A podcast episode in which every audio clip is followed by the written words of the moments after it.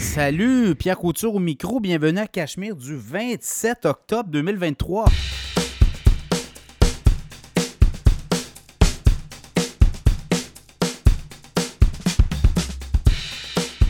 Très, très heureux de vous retrouver pour ce nouvel épisode du podcast Cachemire 27 octobre. Ça va vite?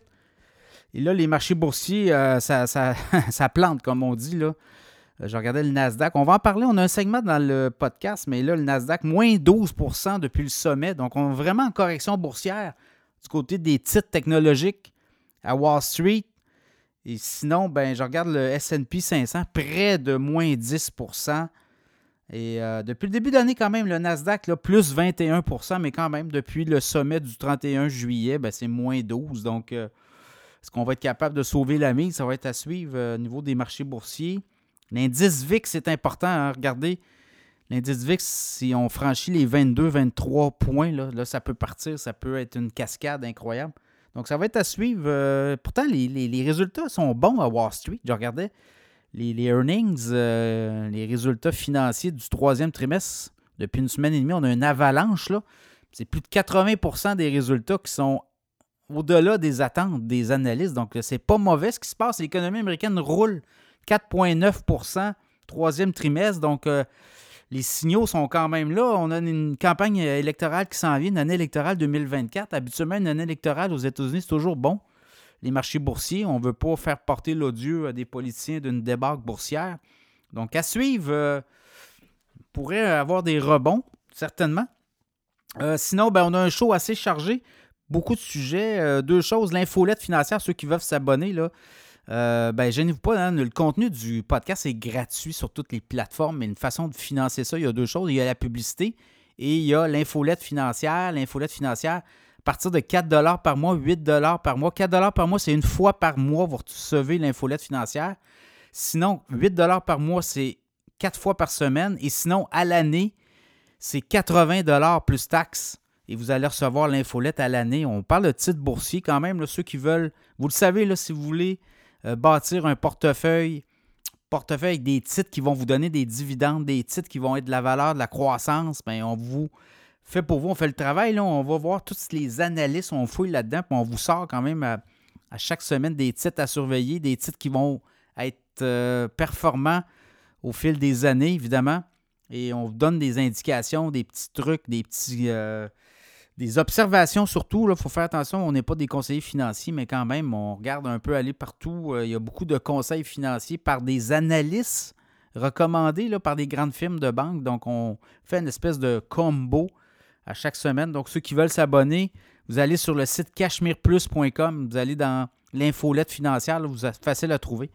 Et vous vous abonnez comme ça, et ça va nous donner un coup de main pour la production du podcast également les annonceurs qui veulent s'annoncer, c'est le temps.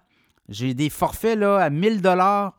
Vous avez un forfait avec nous autres, c'est de l'insertion dynamique. Vous insérez votre publicité, vous nous envoyez votre publicité qui est faite. Je peux la faire aussi, moyennant un petit supplément. Mais normalement, vous envoyez votre pub de 20 secondes.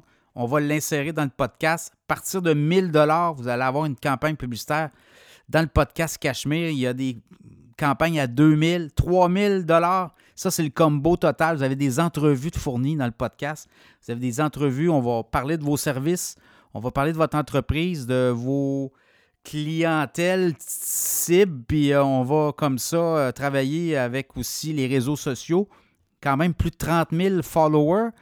Euh, la communauté Cachemire. Donc, ça aide beaucoup à faire connaître votre entreprise et à gagner des clients. On a eu, on a eu des services comptables, on avait du compte recevable, on avait une entreprise qui faisait du compte recevable. On a gagné des clients avec eux. Ça a été rentable, leur euh, investissement dans Cachemire. On a eu euh, des comptables aussi qui vont venir. Le groupe Mallette va revenir après les fêtes dans le podcast Cachemire. On a eu des conseillers financiers. On a eu des notaires. On a des notaires, là ça aussi, euh, je vois qu'il y a vraiment un manque au Québec. Beaucoup de gens qui n'ont pas de, testament, donc ça peut être intéressant. Si vous êtes un notaire, vous voulez euh, chercher, aller chercher de la clientèle, on, va vous pousser auprès de la communauté Cachemire. Euh, service d'avocat, donc tout ce qui est un peu financier, juridique, les assurances aussi, assurance vie, invalidité. Gênez-vous pas, faites-nous signe. Puis si on a un beau fit, ben on va vous pousser dans le podcast. Je vous dis à partir de 1000 il y a des, des forfaits publicitaires Et il y a aussi des forfaits aussi pour des entrevues exclusives qu'on va pousser par tous ces réseaux sociaux après ça. Et je vous le dis, les, ben, les clients de, Cachemire reviennent dans le show. Ça fonctionne. on, génère des leads. Donc, des annonceurs cette semaine, Frédéric Turcotte, conseiller financier. Vous allez sur frédéricturcotte.com, vous cherchez un conseiller financier, vous avez une entreprise, vous avez des fonds qui dorment, bien, Frédéric va s'occuper de ça.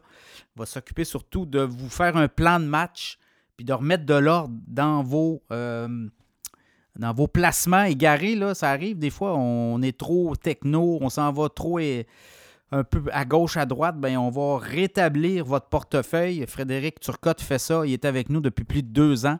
Il fait ça avec nos clients et nos clients sont satisfaits. Les clients de Frédéric, les auditeurs sont satisfaits. Donc, frédéricturcotte.com. ProStar SEO est également avec nous.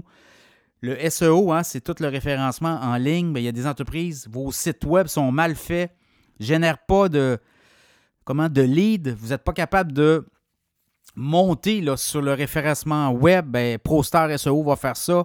Ils vont vous amener dans les premières pages en haut, puis on va aller euh, chercher les clients. Vous allez euh, vos produits et services vont être vus par les clients. Donc, euh, ProStar SEO et ProStar SEO est avec nous autres depuis quoi? plus d'un an. On gagne des contrats tous les mois. ProStar SEO, compagnie québécoise et qui a des clients partout sur la planète. Donc, N'hésitez pas, vous allez sur le site de ProStar SEO, vous rencontrez, euh, vous communiquez avec la haute direction et on va vous arranger un package, comme on dit. Les sujets, cette semaine, on en a plusieurs. Euh, après les hausses de taux, est-ce que les baisses de taux s'en viennent? Ben là, on a des bonnes nouvelles, vous allez voir. On va jaser de ça. L'économie américaine qui roule à fond de train, ça veut dire quoi, ça? Année électorale 2024, encore des hausses de tarifs d'électricité qui s'en viennent, oui. Ça, ça lâche pas. Hein? Les, Hydro-Québec qui fait 4,5 milliards de profit net en un an, des records absolus, mais on continue à hausser les tarifs d'électricité.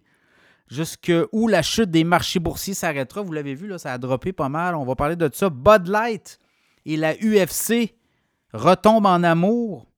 Bud Light, ça a brassé beaucoup euh, dans la dernière année, je vous dirais. Donc, euh, Bud Light euh, se cherche des, nouveaux amis. On va, on voir si la UFC va être amical. Le Bitcoin aussi, le Bitcoin a atteint les 35 000 US cette semaine.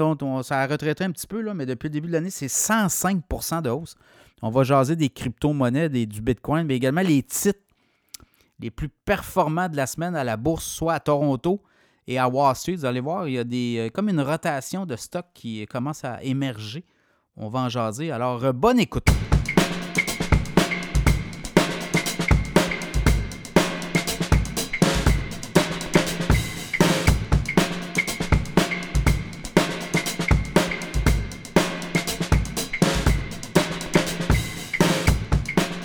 Est-ce que les hausses des taux d'intérêt sont terminées au pays?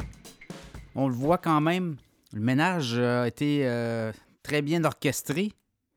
ménage en voulant dire qu'on a beaucoup nettoyé. Et euh, ça fait en sorte que là, euh, les hausses de taux, ça fait deux rencontres successives de la Banque du Canada dans lesquelles euh, on dit qu'il n'y aura pas de hausse de taux. On gèle les taux, on les garde au même. Euh, c'est le statu quo, comme on dit. Et euh, si on avait écouté les oiseaux de malheur, on devait avoir une hausse de taux au mois d'août. En fait, mois de septembre, parce qu'au mois d'août, il y avait une relâche. Donc, mois de septembre. Et par la suite, mois d'octobre, cette semaine, la Banque du Canada, comme on dit, a fait statu quo. Donc, on a maintenu le taux directeur à 5% et là, ce qu'on voit de plus en plus, les économistes affinent leurs prévisions et euh, pour certains économistes, c'est terminé. Il n'y aura plus de hausse. On vous l'a dit ici dans le podcast. Je pense que c'est terminé les hausses de taux au pays. Le travail est fait. Les effets euh, sont très. Euh, ils réussissent très bien à mordre, comme on dit.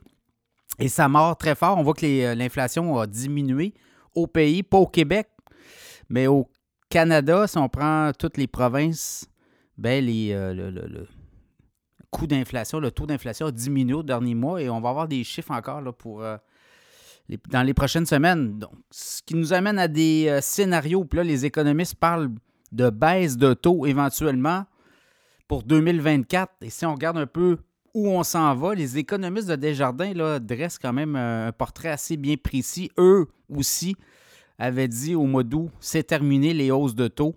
Il n'y en aura plus. Le travail est fait. Et c'est à peu près ça ce qu'on voit. Donc, eux ne voient pas de nouvelles hausses de taux encore là.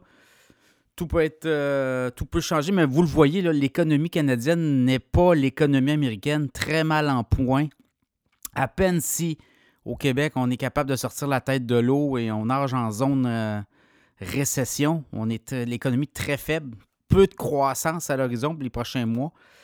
Même chose du côté canadien, donc euh, ce serait très surprenant. Puis là, vous le voyez, autour de vous, les ménages, les gens réhypothèquent leur maison, c'est-à-dire qu'on renouvelle les hypothèques, puis euh, on est obligé de, encore là, euh, rallonger les termes. Donc, tout ça qui est dans l'équation. Et là, ça fait dire aux économistes du mouvement Desjardins qui se serait terminé et il y aurait trois baisses de taux possibles en 2024, des baisses de 50 points de base chacune. Et euh, selon les économistes du mouvement Desjardins, en passant, Desjardins, c'est le plus gros prêteur hypothécaire au Québec. À peu près un prêt sur deux, là, c'est Desjardins qui le réalise. C'est autour de ça, le ratio. Et euh, ben, pour les euh, économistes du mouvement Desjardins, ben, il y aurait trois baisses de taux en 2024. Donc, premier trimestre, on garde ça à 5 et deuxième trimestre, baisse de 50 points de base. Troisième trimestre, baisse de 50 points de base et quatrième trimestre de 2024, 50 points de base de baisse, qui nous amènerait à un taux directeur autour de 3,5% à la fin de 2024. Alors, c'est un peu le scénario qui roule. On regarde d'autres prévisions d'économistes. Certains parlent plutôt d'une baisse euh, plus tard euh, à l'été prochain. Donc, euh, voyez-vous, là, on est un peu là, mais tout peut changer. Regardez comment l'économie aussi très d'humeur changeante. On regarde les scénarios guerre euh, Hamas-Israël. Est-ce qu'on va s'enliser dans un conflit qui pourrait s'étendre au Moyen-Orient? Donc, on est là-dedans aussi. Donc, dans ce contexte-là, puis on regarde aller un peu les marchés boursiers, un peu tout ce qui euh, entoure l'économie. Et euh, croissance économique très anémique au Canada. On dit qu'au niveau mondial aussi, l'économie mondiale va être affectée. La Chine qui tente de sortir du bourbier aussi dans laquelle elle s'est enlisée avec les mesures COVID. COVID-0 en passant, là. Euh, c'est très, ça a été très dévastateur pour l'économie de la Chine aussi. Et ça a amené un climat de suspicion. Donc tout ça fait en sorte que les économistes de Desjardins et surtout la croissance économique qui sera absente 2024, euh, tant au Canada qu'au Québec. En tout cas, ça va être très faible. Et tout ça mis ensemble, ben, ça fait en sorte que là, le tableau, la table est mise pour des baisses de taux début 2024. On parle peut-être du deuxième trimestre, à partir du mois de avril, mai, juin, on pourrait, euh, ça pourrait s'accélérer. Et ça, c'est des leviers aussi. N'oubliez pas que les banques centrales, pour remettre du gaz dans le, réservoir, de l'oxygène aussi, ben on va, on a des leviers. ces leviers-là, c'est les taux d'intérêt. Donc, euh, ça sera à suivre. Pour l'instant, on le voit, là, le travail est fait, il serait terminé. Quand vous regardez un peu les effets, ben, les effets morts, là, il y a des faillites, il y a euh, une économie ralentie beaucoup, on le sent, et ça met de la tension, ça ajoute aussi les coûts d'emprunt qui sont très élevés pour les entreprises. Le marché immobilier euh, a beaucoup ralenti, donc je pense que le travail est fait. Et même c'est le grand patron de la Banque du Canada qui a dit écoutez, on a atteint un sommet, une entrevue à CBC euh, jeudi soir, et selon lui, lui, on a atteint le sommet et là, on va va regarder pour baisser les taux en 2024.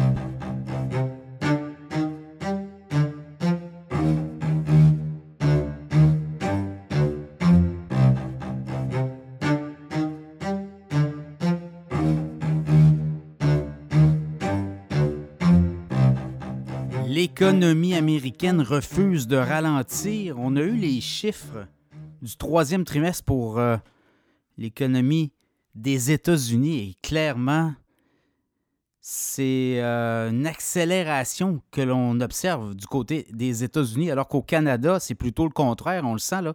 Ça s'est beaucoup refroidi, même que l'économie québécoise tourne au neutre. L'économie canadienne peine à euh, franchir euh, le positif en termes de, de, croissance économique. Et du côté américain, troisième trimestre, 4,9% de hausse du PIB, de la croissance économique, en voulez-vous, en voilà du côté américain, alors que les hausses de taux, des taux directeurs, euh, des coûts d'emprunt ont explosé tout comme au Canada, mais l'économie américaine très résiliente. Et là, comment on se dit comment on va pouvoir être capable de freiner cette économie? Deuxième trimestre, on avait eu quand même 2,1% Là, on sentait, on disait, écoutez, ça va peut-être ralentir davantage. Mais non, 4,9% Alors, qu'est-ce qui va arriver? On regarde un peu aller aussi les prévisions des économistes. Les économistes qui. Euh, grands économistes des banquiers centraux hein, qui regardaient aller en 2021 l'inflation en disant que euh, ça ne sera que transitoire, ce qui n'a jamais été le cas. 2022, on disait à un moment donné, ça va ralentir. Et là, en mars 2022, on s'est mis à augmenter les taux directeurs, les coûts d'emprunt, les taux d'intérêt. Et euh, ça a été du jamais vu depuis les années 80. Et euh, on a eu quoi, là, 10, 11 hausses successives. Et euh, ben, aujourd'hui, le taux directeur aux États-Unis est entre 5,25 et 5,50. Et là, qu'est-ce qui va arriver? On craint là, que l'économie américaine soit en surchauffe. On craint peut-être justement une hausse encore de la, du taux directeur de la Banque des États-Unis, la Fed, la Réserve fédérale. Donc, ça sera euh, à suivre aussi de ce côté-là. Mais on le voit, l'économie américaine ne lâche pas le morceau, comme on dit. Et euh, ce qui s'en vient pour les prochains mois, pour les, économie américaine, mais écoutez, est-ce qu'on va euh, monter les taux? On veut freiner. On, parle, on parlait même de, de récession aux États-Unis. Là, pas du tout. les économistes écartent maintenant une récession aux États-Unis pour les prochains mois. Pour l'an 2024, on le voit, 4,9% c'est très, très, très rigoureux. Et là, ben, pour euh, les, euh, les, prochains mois, ben, on pourrait peut-être voire même encore des hausses de taux du côté de la Banque centrale, quoique les effets de la guerre aussi à Hamas-Israël peuvent euh, mettre beaucoup de gens nerveux. Dans ce contexte-là, ben, l'économie américaine ne ralentit pas, demeure très forte. Création d'emplois aussi très forte. Donc, ça pourrait quoi pousser euh, encore la Banque centrale des États-Unis à augmenter son taux directeur? Ça, ça aussi, ça sera à suivre, la différence entre le taux directeur américain et canadien. Clairement, l'économie canadienne n'est pas capable de suivre la cadence de celle des États-Unis. Il faut savoir que l'économie américaine actuellement est dopée par tous ces projets d'infrastructure, notamment. N'oubliez pas, 2024, année électorale aussi, très important de le rappeler. Euh, du côté américain, actuellement, il y a beaucoup de programmes, notamment le, le Buy Reduction Act. Euh, on, veut beaucoup euh, réduire euh, notamment l'inflation, mais on veut réduire aussi, on veut investir beaucoup dans les, les, programmes de, voitures électriques aussi, là, tout ce qui est énergie verte. Et là, ben, c'est des coûts de milliards. Hein. On finance la construction d'usines de batteries, un peu comme la Norvolt a fait ici au Québec avec le gouvernement du Québec. Mais là, aux États-Unis, c'est les grands de l'automobile qui sont tous en ligne et qui attendent des subventions pour des aides financières pour lancer des, méga projet d'usine, giga usine, comme on dit, de batteries, de voitures électriques et de composantes. Donc, on est dans cette logique-là. Donc, vous le voyez, c'est une économie aussi qui est beaucoup euh, dopée par des aides financières publiques, même que le gouvernement américain, on se dirige aussi encore là, vers une problématique puisque le budget n'a pas été encore adopté aux États-Unis. On a reporté le tout au début euh, octobre de 45 jours. Donc, ça va nous amener peut-être à la euh, mi-novembre. Et là, ben, il y aura des décisions à prendre, notamment sur les aides financières qu'on accorde à tous ces grands joueurs de l'industrie, notamment microprocesseurs aussi, mais l'industrie automobile, parce qu'on veut battre euh, la compétition chinoise. On veut que les Américains puissent construire sur leur territoire. Donc, beaucoup de protectionnisme associé à tout ça. La guerre, finance, on finance la guerre Russie-Ukraine. On donne beaucoup d'argent à l'Ukraine ces temps-ci. On a envoyé aussi de l'argent à Israël. Donc, vous voyez là, cette logique. Donc, une économie dopée qui pourrait peut-être aussi connaître euh, une année 2024 euh, euh, exceptionnelle, année électorale. Je vous le rappelle, les politiciens voudront ne pas passer pour les mauvais dans l'histoire. Donc, on va continuer à investir massivement des fonds publics et on va continuer à s'endetter beaucoup aux États-Unis. Donc, peut-être pour 2025, un atterrissage beaucoup plus abrupt. Mais pour l'instant, on ne voit pas rien. Là. 2024 pourrait être euh, euh, une année euh, quand même exceptionnelle au niveau économique. Donc, ça sera à suivre. Mais pour l'instant, l'économie américaine refuse de ralentir.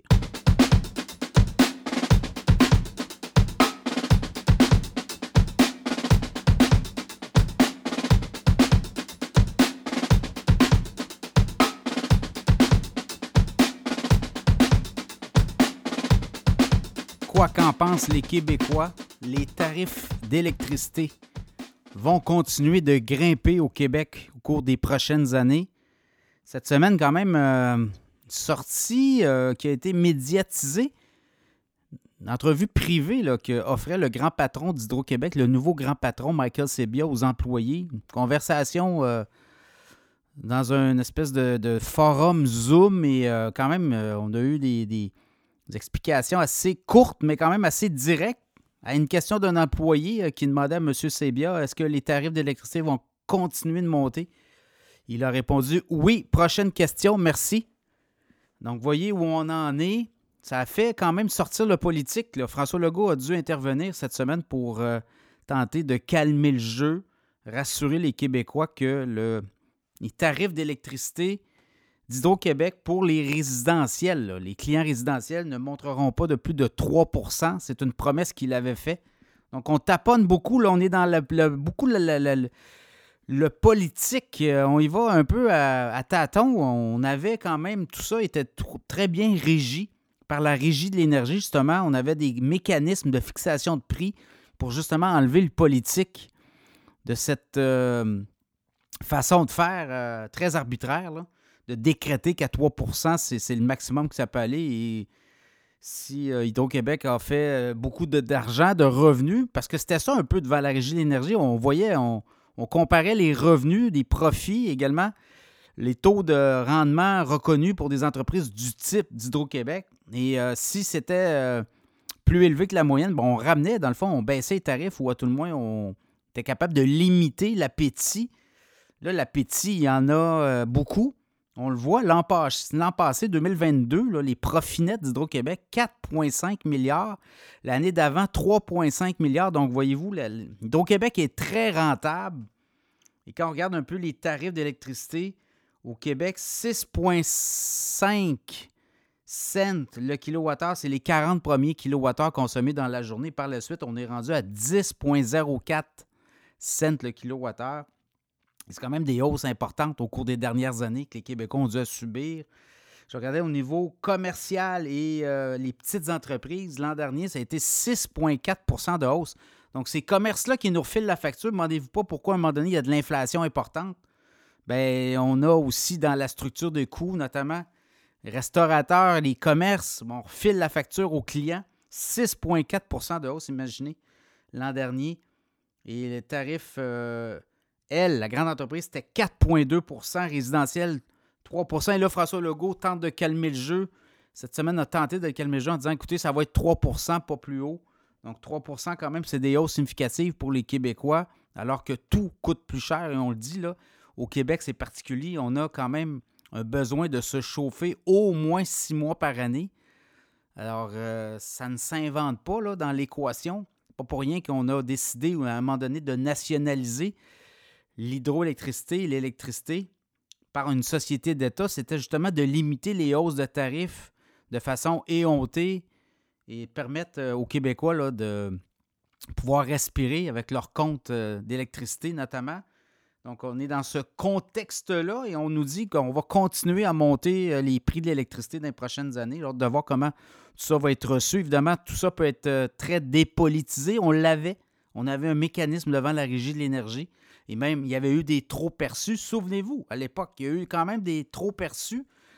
Et euh, on a redonné la moitié seulement des trop perçus aux Québécois. je pense qu'il y a un recours collectif qui est encore euh, pendant devant les tribunaux, qui pourrait forcer au Québec de nous remettre justement l'autre partie des trop perçus, qui nous avait été promis d'ailleurs par euh, le gouvernement de François Legault à l'époque dans l'opposition. Mais une fois au pouvoir, vous savez comment c'est. On a changé carrément de discours et on a gardé l'argent pour les besoins de l'État. Hydro-Québec, mal en point aussi, hein, une société d'État qui peine à répondre à la demande, obligé même de canceller, de, dire non à des projets. Il y a des entreprises qui quittent actuellement le Québec parce qu'ils ne sont pas capables d'obtenir les mégawatts désirés pour la croissance de leurs affaires. On peine à, brancher aussi dans les délais des résidences, des quartiers. Donc, on dit à des promoteurs immobiliers, ben, levez le pied, on ne sera pas capable de vous fournir de l'électricité. Tout ça, quand ça prend 15 ans à construire pour un barrage hydroélectrique, donc vous voyez dans quel état est aussi la société d'État qui a des besoins énormes en termes d'énergie, mais on ne sera pas capable de livrer tout ça.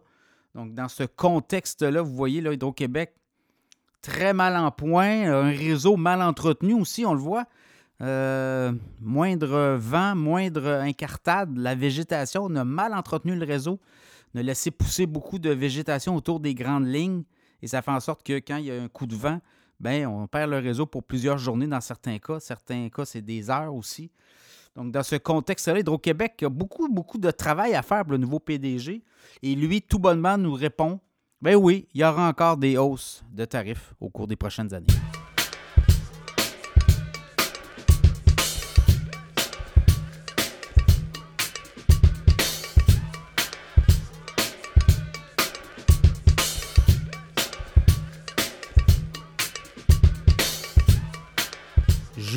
Chutera les marchés boursiers quand même depuis euh, la fin juillet. Les chutes sont quand même spectaculaires. Il y a des, euh, baisses importantes, notamment du côté du Nasdaq. Les titres techno qui, euh, là, on est en correction boursière du côté du Nasdaq.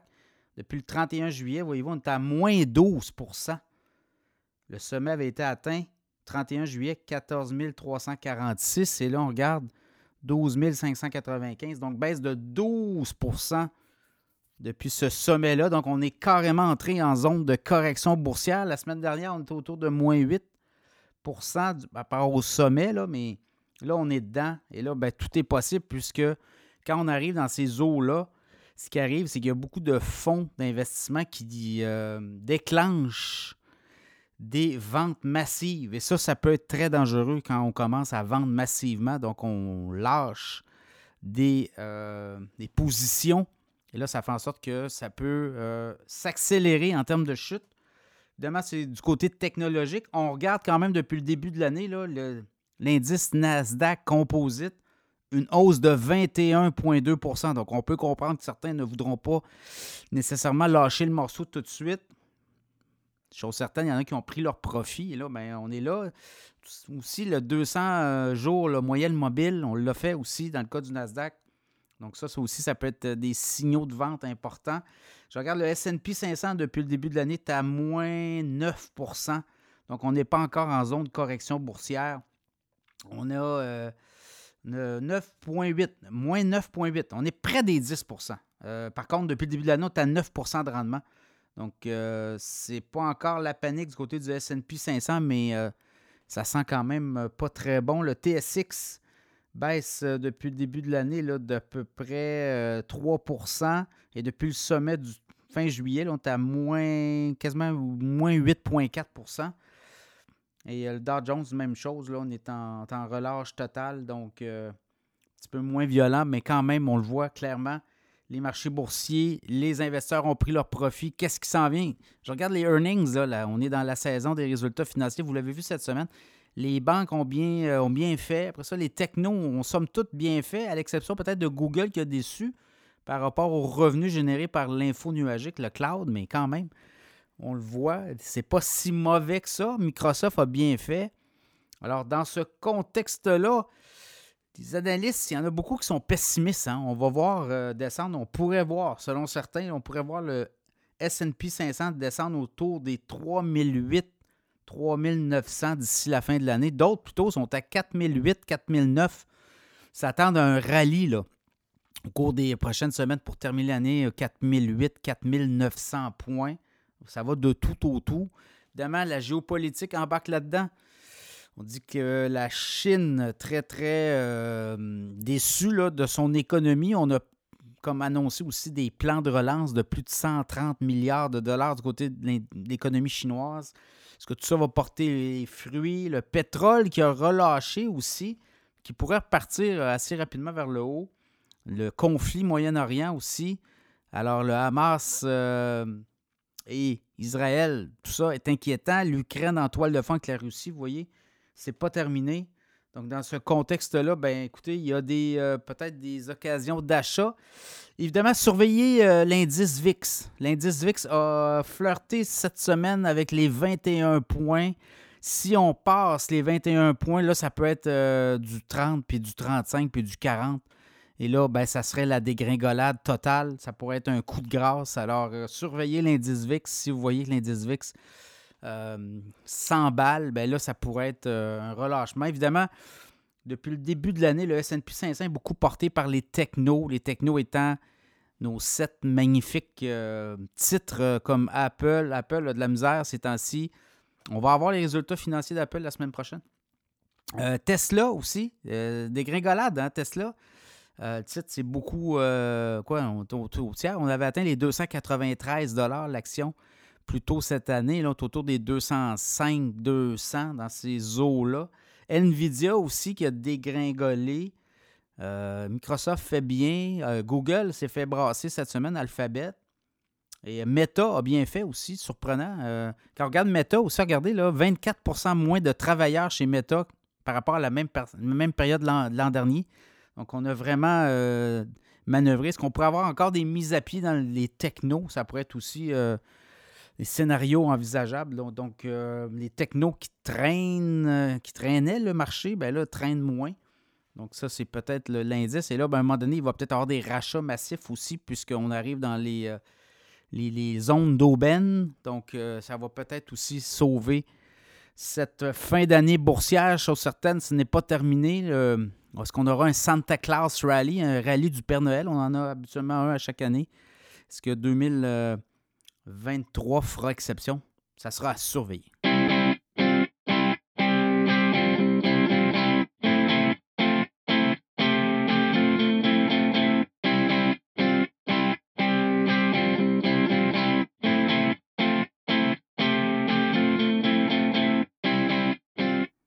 Bud Light et la UFC viennent de retomber en amour. Euh, grosse transaction euh, annoncée plus tôt cette semaine.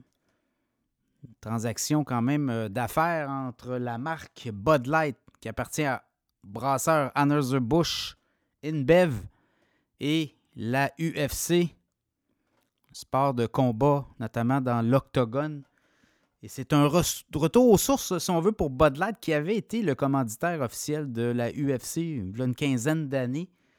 Et depuis, on avait délaissé le marché de la UFC, mais évidemment, il y a un gros scandale plus tôt cette année concernant Bud Light aux États-Unis. On avait euh, financé euh, des campagnes, notamment avec des euh, transgenres, et ça a mal passé du côté de la clientèle de base de Bud Light. Il y a eu un, appel au boycott, il y a eu quand même des mouvements très violents. Et Bud Light a perdu son titre de numéro 1, de bière numéro 1 aux États-Unis, hein, déclassé par Modelo. Modelo qui appartient à une Bev, mais aux États-Unis, c'est pas, c'est pas euh, Anheuser-Busch qui détient les droits sur la Modelo, c'est plutôt Constellation Brand. Donc, euh, ça a beaucoup fait jaser ça. Et là, ben, on le sent, là, les marques qui font beaucoup d'activisme social, ben, à un moment donné, il y a une limite à ça. On en a déjà parlé dans le podcast. Et là, ben, je pense qu'on a constaté chez Anheuser-Busch que les, euh, les clients sont très, très pointilleux. Hein? Donnez-nous de la bière, mais ne faites pas de la politique et surtout, euh, ne, nous dites pas comment penser. Donc, tout ça a fait en sorte que euh, la bière Bud Light a eu beaucoup de problématiques. Et là, ben, on revient à la base. La Bud Light associe beaucoup à la NFL, au hockey, la Ligue nationale de hockey, notamment des événements de sport, notamment sport assez de contact. Et là, on revient à la UFC. Contrat euh, très lucratif. Là, on dit que c'est le plus lucratif contrat jamais signé par la UFC avec un commanditaire. On parle quand même d'un deal qui pourrait tourner autour de 200 millions de dollars pour plusieurs années. Ça va débuter le 1er janvier prochain. Donc, euh, Bud Light se rapproche de sa base, sa base naturelle de clients. Et euh, ben, avec la UFC, une entente multimillionnaire, on va dire. Plusieurs centaines de millions de dollars. Voilà, donc euh, on va voir le titre de Bush à la bourse de New York se fait brasser quand même. Là, on était euh, début de l'année autour des 60 dollars. On est descendu, même on est monté autour des 66 dollars à la fin mars. Et avec le scandale, ben, ça a fait en sorte que ça a beaucoup euh, fait fluctuer le, le, titre. Et là, ben, autour de 53, 38, 53, 50 pour le titre the Bush, on dit que les ventes ont augmenté l'an dernier. On a la Corona dans le portefeuille. Et ça a été aussi pour les buveurs de bière un recentrage. Donc, est-ce qu'on veut reconquérir? Je pense qu'on veut reconquérir le cœur des buveurs de Bud Light. La marque Bud Light demeure quand même très forte aux États-Unis, mais on revient à la base. Alors, comme mariage de raison entre Bud Light et la UFC.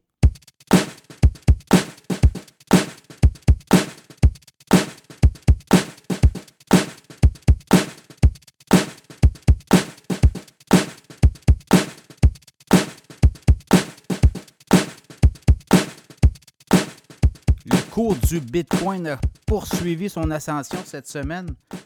Et quand même, c'est une ascension spectaculaire quand on regarde un peu le, graphique. Et là, on a atteint les. On a flirté avec les 35 000. Même à un moment donné, on a atteint les 35 000 US au moment où je vous parle. 34 164 Donc, c'est quand même une montée. là. à 26 000 US, là, peut-être une semaine et demie, presque deux semaines. Donc, vous voyez, là, pour le Bitcoin, c'est quand même une hausse spectaculaire. Depuis le début de l'année, le prix du Bitcoin s'est apprécié de 105% On est à 16 605 US, et là, on parle de 34 164. Que s'est-il passé? Bien, clairement, là, il semble avoir un mouvement où là, on aurait, on aurait le feu vert aux États-Unis pour euh, vendre des fonds négociés en bourse, des ETF de Bitcoin au comptant. On les a au Canada. On a des, euh, possibilités d'acheter des fonds négociés en bourse, des ETF euh, Bitcoin, Ethereum notamment.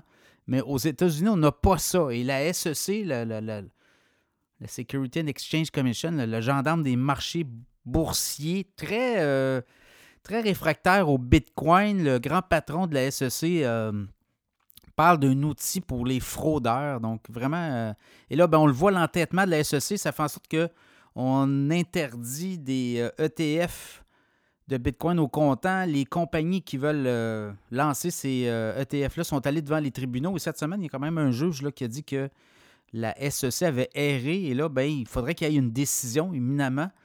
Pour avoir une décision, BlackRock, le méga puissant fonds d'investissement, euh, parle lui aussi de lancer un ETF Bitcoin. On a Cathy Wood avec Ark Invest aussi. D'autres mm, grandes banques qui parlent aussi de lancer des ETF euh, e Bitcoin. Donc, voyez-vous, il y a une grosse demande. On parle quand même d'une poussée qui pourrait être de 300 milliards de dollars dans le Bitcoin. Évidemment, le Bitcoin, c'est limité. Il n'y aura pas plus de 21 millions de Bitcoin en, circulation dans 2040. Actuellement, il y en a plus de 19 millions. On en donne beaucoup pour euh, produire la chaîne de blocs. Et en 2024, le mois de mars-avril, il va y avoir un halving, c'est-à-dire qu'on va diminuer les frais que l'on offre pour euh, participer à la chaîne de blocs, le Proof of Work. Parce que quand on participe avec nos ordinateurs à la création des chaînes de blocs, donc des transactions de Bitcoin, ben, ça fait en sorte qu'on est rémunéré. Et euh, à chaque fois qu'il y a des halvings, c'est-à-dire qu'on diminue le nombre de la rémunération, ben, ça fait en sorte que les prix augmentent beaucoup aussi. Donc, euh, ça va être à suivre. On prévoit là, quand même une forte montée. Et là, ben, avec ces ETF-là, crypto-monnaie, Bitcoin, ben, ça pourrait être une impulsion dans le marché. Sachez aussi que le nombre de baleines, c'est-à-dire les grands détenteurs de Bitcoin en ont encore davantage. Eux gardent leur Bitcoin, donc ça fait en sorte que les frais de rareté est là. Il y a une, euh, offre euh, limitée pour une demande assez accrue. Donc, ça va faire en sorte que même les, institutions financières en achètent du Bitcoin ces temps-ci. Donc, ça limite quand même l'accessibilité au Bitcoin. Et là, ça fait en sorte, c'est là fait la demande. Donc, le prix va exploser. Est-ce que c'est ça qui s'en vient? Euh, les analystes sont de, très confiant. Certains analystes croient là, que l'hiver crypto, il faut savoir que le Bitcoin, en novembre 2021, a quand même atteint les 64 400. Et depuis ça, là, ça avait été un retrait. On, parlait d'hiver crypto, mais là, on repartirait. Là. On partirait dans un nouveau cycle, donc ça va être à suivre. Et ceux qui veulent acheter euh, des bitcoins, pas nécessairement sur des plateformes comme Coinbase, Binance ou autres, ben, vous pouvez le faire à la Bourse de Toronto. Il y a des ETF BTTC.B notamment. C'est un fonds euh, de crypto-monnaie Bitcoin au comptant. Et vous pouvez acheter, je crois que le titre a pris quasiment 15-20% depuis une semaine. Donc, euh, à suivre. Vous pouvez le faire aussi en Ethereum, la crypto-monnaie Ethereum. Donc, à suivre, le Bitcoin est en feu et euh, semble avoir euh, un mouvement favorable à sa réglementation aussi, parce qu'on va réglementer ça. Éventuellement, les gouvernements veulent aller chercher des revenus. On pourrait taxer ces transactions-là. C'est le but aussi, là, avec la création des ETF au Bitcoin au comptant. Bien, on va être capable aussi d'aller chercher des, des gains d'impôts les gains en comment les gains seront maintenant imposés, donc ce qu'on n'avait peut-être pas nécessairement par le passé, tout dépendant si on déclarait ou pas ces gains. Donc pour les, euh, autorités réglementaires, ben là, on voit euh, des dollars potentiels. Donc euh, à suivre le cours du Bitcoin.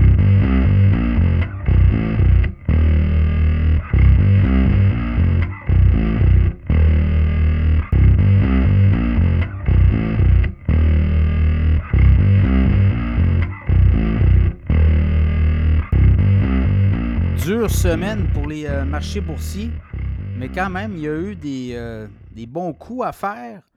Évidemment, tout ça demeure quand même relatif, dans la mesure où c'est pas des grands rendements, mais quand même, il y a eu des titres qui se sont démarqués. Donc, on va jaser des titres les plus performants au cours de la dernière semaine, en termes de performance boursière et non en termes de popularité au niveau des des nombres d'échanges de, titres, euh, de, de, dit, de volume de transactions, mais vraiment la performance boursière. Donc, Fortis, euh, quand même une semaine euh, relativement bonne. On parle d'une hausse de près de 3% cette semaine.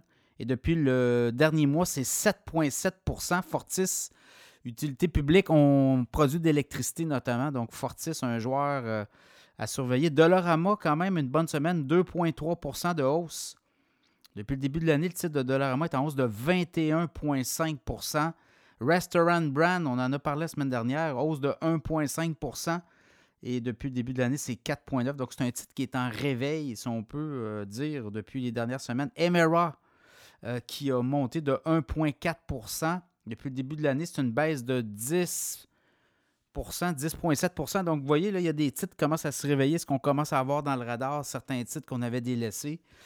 Cameco aussi, hausse de 0,8% Depuis le début de l'année, ce titre-là a monté de 72% Enbridge, gaz naturel, le prix du gaz a monté cette semaine, 0,6% de hausse. Et depuis le début de l'année, c'est moins 16. Donc, c'est un titre qui pourrait faire euh, une reprise euh, peut-être là au cours des prochains mois. Ça pourrait revenir dans le radar. Penbina Pipeline, 0,5% de hausse cette semaine. Alors, Penbina, dans le, notamment dans le gaz naturel, et canadienne nationale, hausse de 0,4% Donc, c'est un peu euh, les meilleures performances du côté canadien cours de la dernière semaine. Du côté américain, on en a aussi des, euh, des titres qui ont performé. Alors, si je regarde rapidement en termes de performance depuis la dernière semaine, ben Nextera Energy, voyez-vous les titres énergétiques près de 10% 9,9% de hausse. Et ça, c'est un titre qui s'était fait beaucoup brasser depuis le début de l'année, moins 31% Donc, vous voyez, il commence à avoir un retour des titres énergétiques dans les radars des investisseurs. American Tower, 9,8% de hausse. C'est un titre qui est en baisse de 17% depuis le début de l'année. Verizon aussi, de très bons chiffres cette semaine, euh, des résultats des earnings, 9,1% de hausse. Et ça, c'est un titre qui, depuis le début de l'année, n'était plus dans le radar à moins 12% Donc, voyez-vous, là, c'est racheté cette semaine. Donc, on le voit, les télécoms, qui, au Canada aussi, les télécoms se sont fait brasser beaucoup, pourraient revenir dans les radars. Donc, euh, mettez ça à votre agenda. Là. Les BCE, les TELUS, les Rogers notamment, des titres à surveiller. RTX Corp, point, euh, plus 7% cette semaine de rendement. Merck, Merck la, les euh, pharmaceutiques Merck, euh, plus 5% de rendement cette semaine. IBM, 4,2% T-Mobile, voyez-vous là, les, les, comment on dit, les télécoms. T-Mobile, plus 3,7% Coca-Cola, très bon chiffre aussi, 2,7% Alibaba, 1% et Netflix, 0,5% Après ça, c'est du rouge, tout le monde. Donc, vous voyez, là, ça, c'est les titres américains les plus performants au cours euh, de la dernière semaine. Je regarde depuis le début de l'année, au niveau des titres les plus performants, ben, c'est Nvidia, 175% de hausse, Meta, 139 Tesla, 67 Uber, 64% Eli Lilly, 55% Adobe, 52% Salesforce, 48% Broadcom, 47% et AMD, 44% Donc, c'est un peu les titres depuis le début de l'année américain, du côté de Wall Street, qui sont les plus performants.